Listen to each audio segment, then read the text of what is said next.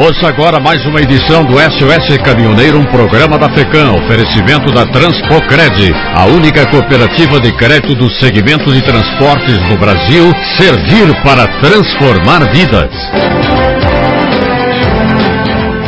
Causando prejuízo à segurança viária, um homem de 33 anos foi flagrado pela Polícia Rodoviária Federal na BR-040, em Juiz de Fora, conduzindo um caminhão a mais de 24 horas ininterruptas, sem cumprir, portanto, o tempo mínimo, que é de 11 horas de descanso, previsto em lei. Questionado pelos agentes durante a abordagem, o motorista que conduzia a combinação de veículos pesando cerca de 45 toneladas disse que saiu do estado de Santa Catarina por volta das 3 horas e que seu destino final era a cidade mineira de Barbacena. Para conseguir cumprir o deslocamento com cerca de 1.200 quilômetros, o condutor utilizava a droga proibida, cuja substância é a base da anfetamina, que ativa o sistema nervoso central, proporcionando em um primeiro momento a sensação de alerta e falta de sono. Por outro lado, essa substância pode causar confusão mental, perda de noção do espaço, dentro de outras sensações, sendo um risco para quem está na direção. Alerta a Polícia Rodoviária Federal, acrescentando que foram encontrados 10 comprimidos da droga com o motorista. Além dos autos de infração recebidos, o condutor assinou um termo circunstanciado de ocorrência e foi liberado, comprometendo-se a comparecer à justiça quando for intimado. A combinação de veículos foi encaminhada para o pátio credenciado da Polícia Rodoviária Federal. Em sessão semipresencial nesta quarta-feira, o plenário do Senado aprovou a medida provisória 1050 deste ano, que aumenta de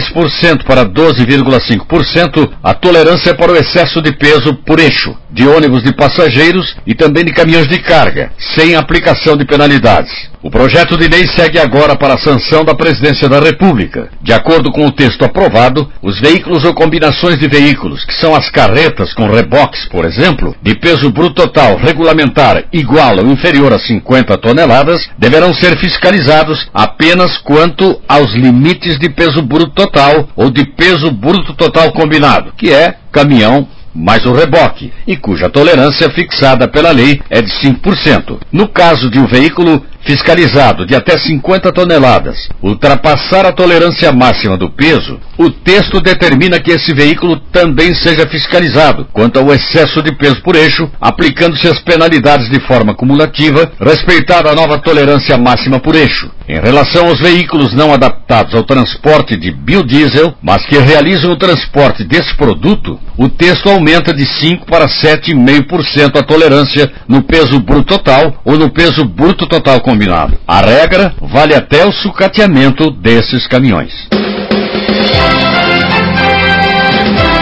Esta foi mais uma edição do SOS Caminhoneiro, um programa da FECAM, oferecimento da Transpocred, a única cooperativa de crédito do segmento de transporte do Brasil.